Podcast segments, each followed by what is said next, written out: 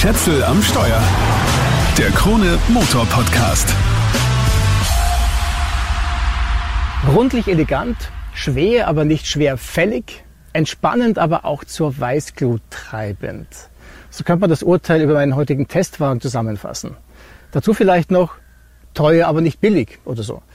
Es geht um den Mercedes GLC, konkret um den GLC 300e4 Matic, also um den kleineren Benzin-Plug-in-Hybrid mit einer Systemleistung von 313 PS und einem Systemdrehmoment von 550 Newtonmeter. So viel mal vorab. Früher hat die Baureihe bekanntlich mal GLK geheißen und war ziemlich kantig. Eher ein bisschen was Grobes. Mittlerweile und speziell in der aktuellen Generation ist der GLC was richtig Edles und Elegantes. Auch wenn der ein oder andere das Design vielleicht wenig aufregend finden wird. Früher waren Mercedes-Modelle optisch charakterstärker, aber der GLC hat was durchaus Monumentales. Das ist alles wie aus einem Guss. Aber wenn ich ein bisschen genauer hinschaue, stellt es mir die Haare auf. Da hinten dran sind tatsächlich wieder Auspuffattrappen. Und der echte Auspuff ist verschämt darunter versteckt. Von weitem schaut es gut aus. Wer könnte was gegen Chromauspuffblenden in einer Chromspange haben? Und ja, Design ist Geschmackssache. Aber liebe Freunde in Stuttgart, muss das echt sein? Attrappen, plastikgefüllte Chromringe. Also mir persönlich wäre das peinlich. Aber das muss jeder selber wissen. Mir ist schon klar, dass man da keinen echten Doppelauspuff einbauen kann. Es ist einfach nicht genug Platz da. Aber fällt euren Designern echt nichts Besseres ein? Platz ist gerade beim Plug-in-Hybrid überhaupt ein heikles Thema, weil da hinten nämlich nicht nur der übrigens verkleinerte Tank, 49 Liter hat er jetzt, reinpassen muss, sondern auch die Batterie ist da im Kofferraum jetzt ein Buckel. Das ist zum einen unelegant und zum anderen verkleinert es das Kofferraumvolumen um 150 Liter auf 470 Liter. Umklappen ist aber easy. Man zieht hier am Hebelchen, schon klappt das Ganze um. So passen dann insgesamt 1530 Liter rein.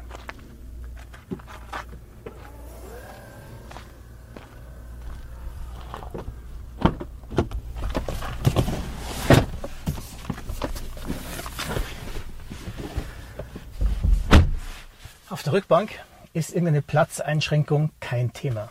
Ich sitze ganz hervorragend. Habe meinen 1,88 Körpergröße, Platz in alle Richtungen und es ist richtig bequem was nichts mit der Fahrzeuggröße, sondern mit intelligentem Design zu tun hat. In der Türablage bringe ich problemlos eine 1,5 Liter PET-Flasche unter und trotzdem schaut das alles echt elegant aus. Das ist top. Arbeiten wir uns nach vorn vor.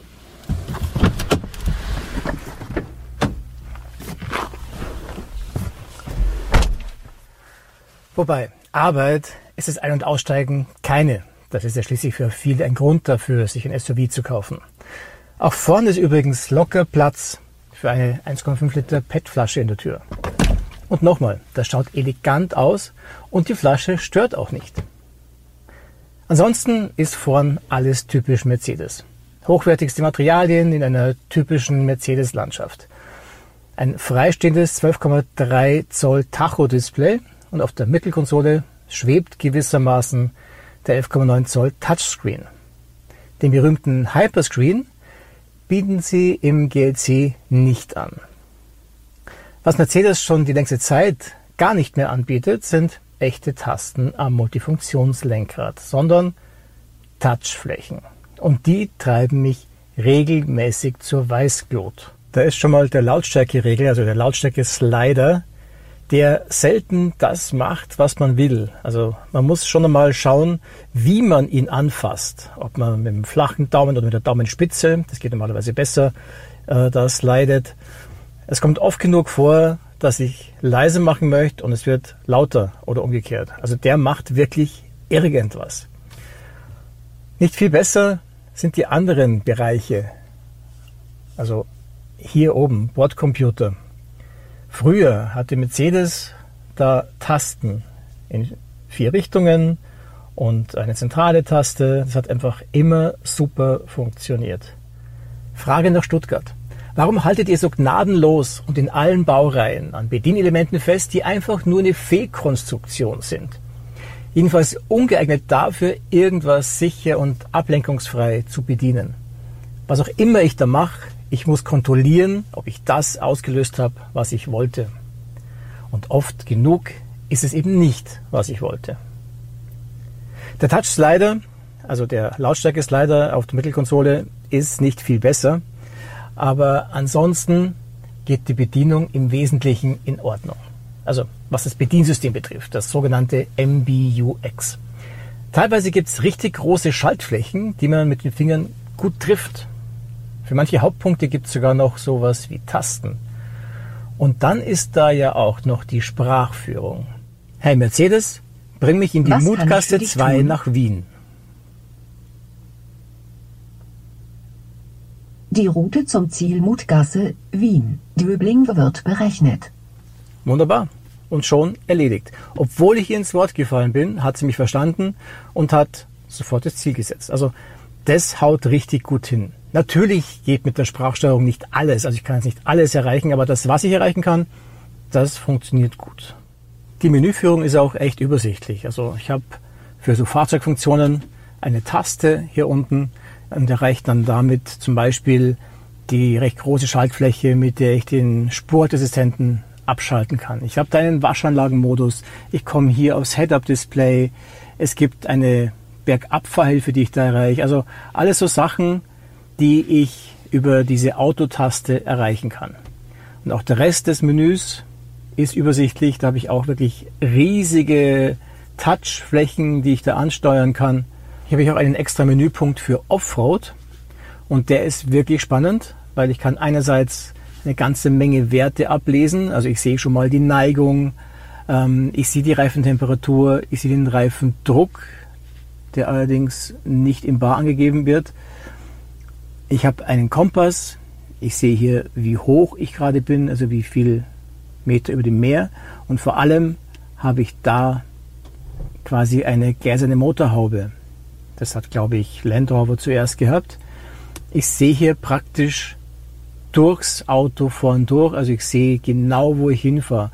Falls ich mit diesem Edel-SUV mich doch mal ins Gelände verirre. Wobei die Chance relativ gering ist. Was gibt es im Innenraum noch zu sagen? Ich habe hier ein riesiges Panoramaglasdach, das man auch öffnen kann. Es hat nur einen Nachteil, und zwar die fadenscheinige Stoffabdeckung. Die lässt recht viel Sonne bzw. Hitze durch und brennt einem praktisch den Deckel da oben weg. Fahr mal eine Runde. Wenn ich starte, ist der GEC 300e grundsätzlich im Elektromodus. Wenn Saft im Akku ist, jetzt also gerade nicht, weil ich ihn schon leer gefahren habe. Trotzdem wird er jetzt elektrisch anfahren, also ein bisschen Saft ist dann doch noch da. Und dann kommt gleich mal der Verbrenner dazu. Das klingt jetzt ganz vernünftig, weil der Motor warm ist. Wenn er kalt ist, geht er gleich mal auf 2000 Touren hoch. Also läuft mit einer viel höheren Drehzahl, als er das normalerweise machen würde und als das fürs Ohr normal klingt. Das heißt, am Anfang läuft er dann mit 2000 Touren oder mehr oder er schaltet sich ab und das Auto rollt elektrisch dahin. Aber das normalisiert sich dann relativ bald.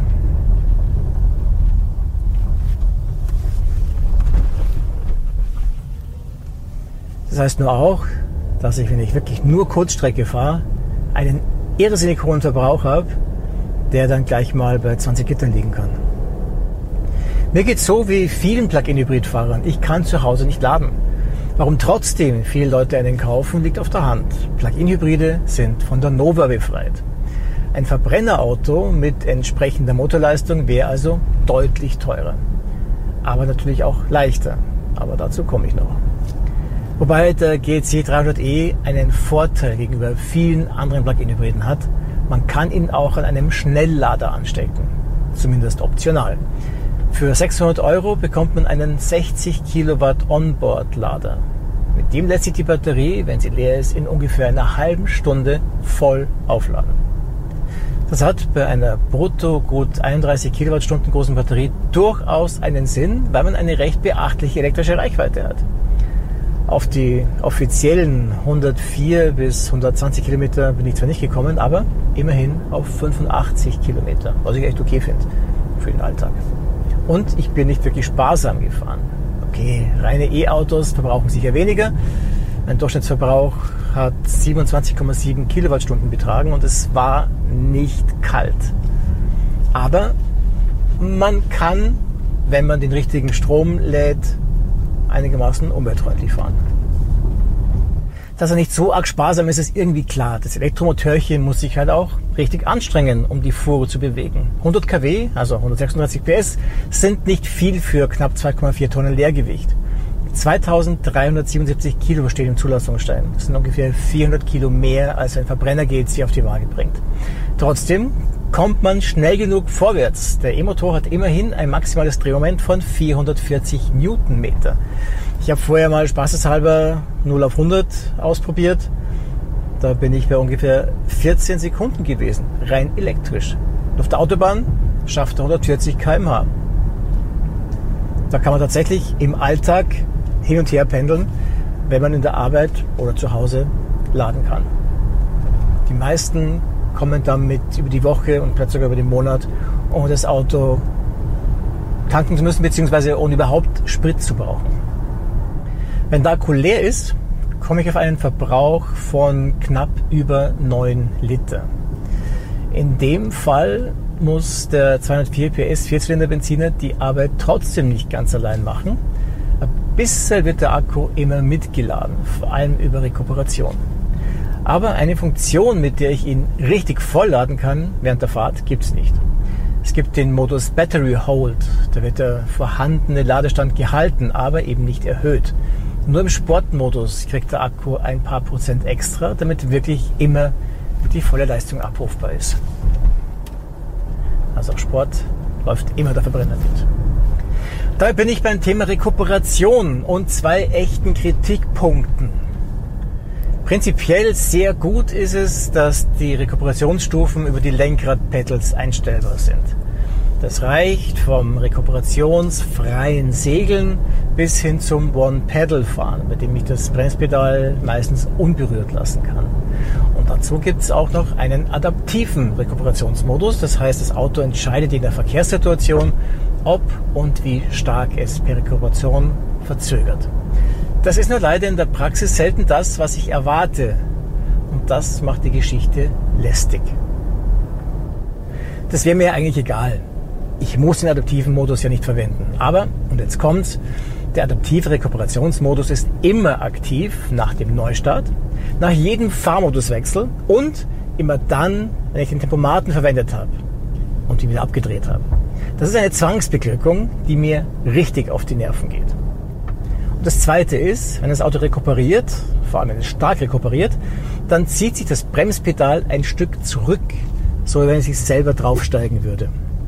Der Effekt ist nicht so stark wie in den elektrischen Mercedesen und auch der Druckpunkt der Bremse ist ein bisschen besser, als ich das zum Beispiel gerade vor kurzem mit dem EQS erlebt habe. Lästig und vor allem unnötig ist es trotzdem. Eine Besonderheit gibt es noch in Sachen Lenkradpedals. Im Sportmodus werden sie zu Schaltpedals. Dann kann ich die Langgang-Automatik also manuell durchschalten. In allen anderen Modi muss ich sie machen lassen, wie sie glaubt. Aber das funktioniert zum Glück eh ziemlich gut. Und wie fährt sich das ansonsten? Vor allem leise. Es ist ein ganz feines Komfortgefühl, weil es ja flüsterleise zugeht, auch wenn der Verbrenner läuft. Was das Fahrwerk angeht, würde ich mir ein bisschen mehr Komfort wünschen, wenn ich in so einem riesen Mercedes unterwegs bin. Vor allem, weil ich sogar das Komfortfahrwerk an Bord habe. Also, das ist nicht unkomfortabel, aber damit so ein schweres, hohes SUV sicher liegt, braucht es einfach eine gewisse Härte. Damit muss man leben und das macht Mercedes auch ziemlich gut. Dazu kommt natürlich auch, dass ich hier 20 Zoll Räder drauf habe, Niederquerschnittreifen das heißt, die rollen auch nicht so super geschmeidig ab.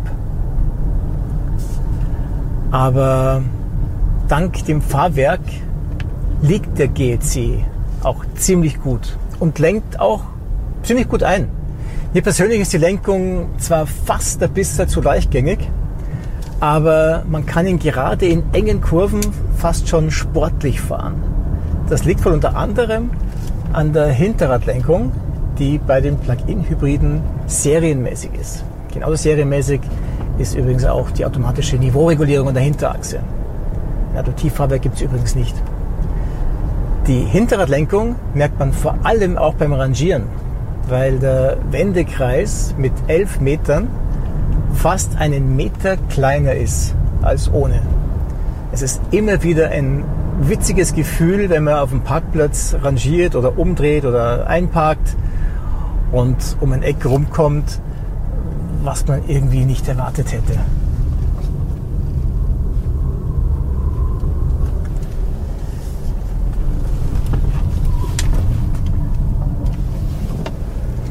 Sportlich fahren kann man den GLC auch ansonsten. Er schafft den Standardsprint in 6,7 Sekunden und läuft maximal 218 km/h. Das sportliche Gefühl geht so weit, dass man sich wundert, dass man einem kleineren sportlichen Auto auf einer engen Kurvenstraße nicht hinterherkommt. Ist mir mal so gegangen. Da muss man sich halt dann doch eingestehen, dass das ein richtig schweres Drum ist. Das übrigens auch einen Batzen Geld kostet. Mein Testwagen kommt auf insgesamt fast 90.000 Euro. Basispreis für den GEC 300e ist knapp 70.000 Euro. Aber ich habe hier eine ganze Menge Extras drin. Vor allem das ganz große AMG-Paket, das allein schon um die 14.000 Euro kostet. Man kann sich grob vorstellen, was da alles in Extras dabei ist. Von der Sitzheizung angefangen, über größere Bremsscheiben vorn bis zum Head-Up-Display und eine ganze Menge mehr. Basispreis für den GEC überhaupt ist 64.500 Euro. Dafür bekommt man den GEC 204 Matic. Der hat eben den Verbrenner hier aus dem Testwagen drin, nur ohne das große Hybrid-Brimborium. Aber ein 23 PS E-Motor macht ihn zum Mildhybrid. Außerdem gibt es noch einen weiteren Benziner, einen stärkeren Plug-in-Hybrid, zwei Diesel und sogar einen Diesel-Plug-in-Hybrid. Was leider vorbei ist, sind die Zeiten der Sechszylinder. Es sind alles Vierzylinder. Zeit für ein Fazit. Der Mercedes GLC 300e macht vieles richtig gut. Er hat eine große elektrische Reichweite, man kann ihn sogar mit Gleichstrom laden, er fährt gut, er fährt leise, hat viel Platz, ist elegant innen wie außen, ein Mercedes halt. Nur die Schrullen im Detail sind leider auch typisch Mercedes, muss man sagen die unsäglichen Touchflächen im Lenkrad, das Bremspedal, das sich zurückzieht. Und dann ist da auch noch der daueraktive adaptive Rekuperationsmodus. Mich persönlich wird das alles zu sehr nerven. Wer aber sagt, das sind Kleinigkeiten, für mich zählt, dass der GC ein richtig gutes Auto ist, der hat meinen Segen. Weil abgesehen von den paar Punkten ist der GLC genau das. Ein richtig gutes Auto. Das war's für den Moment. Wenn dir der Podcast gefallen hat, dann abonniere den Kanal doch bitte. Schätzel am Steuer, den Krone Motor Podcast gibt es überall da, wo es Podcasts gibt. Ciao, bis zum nächsten Mal.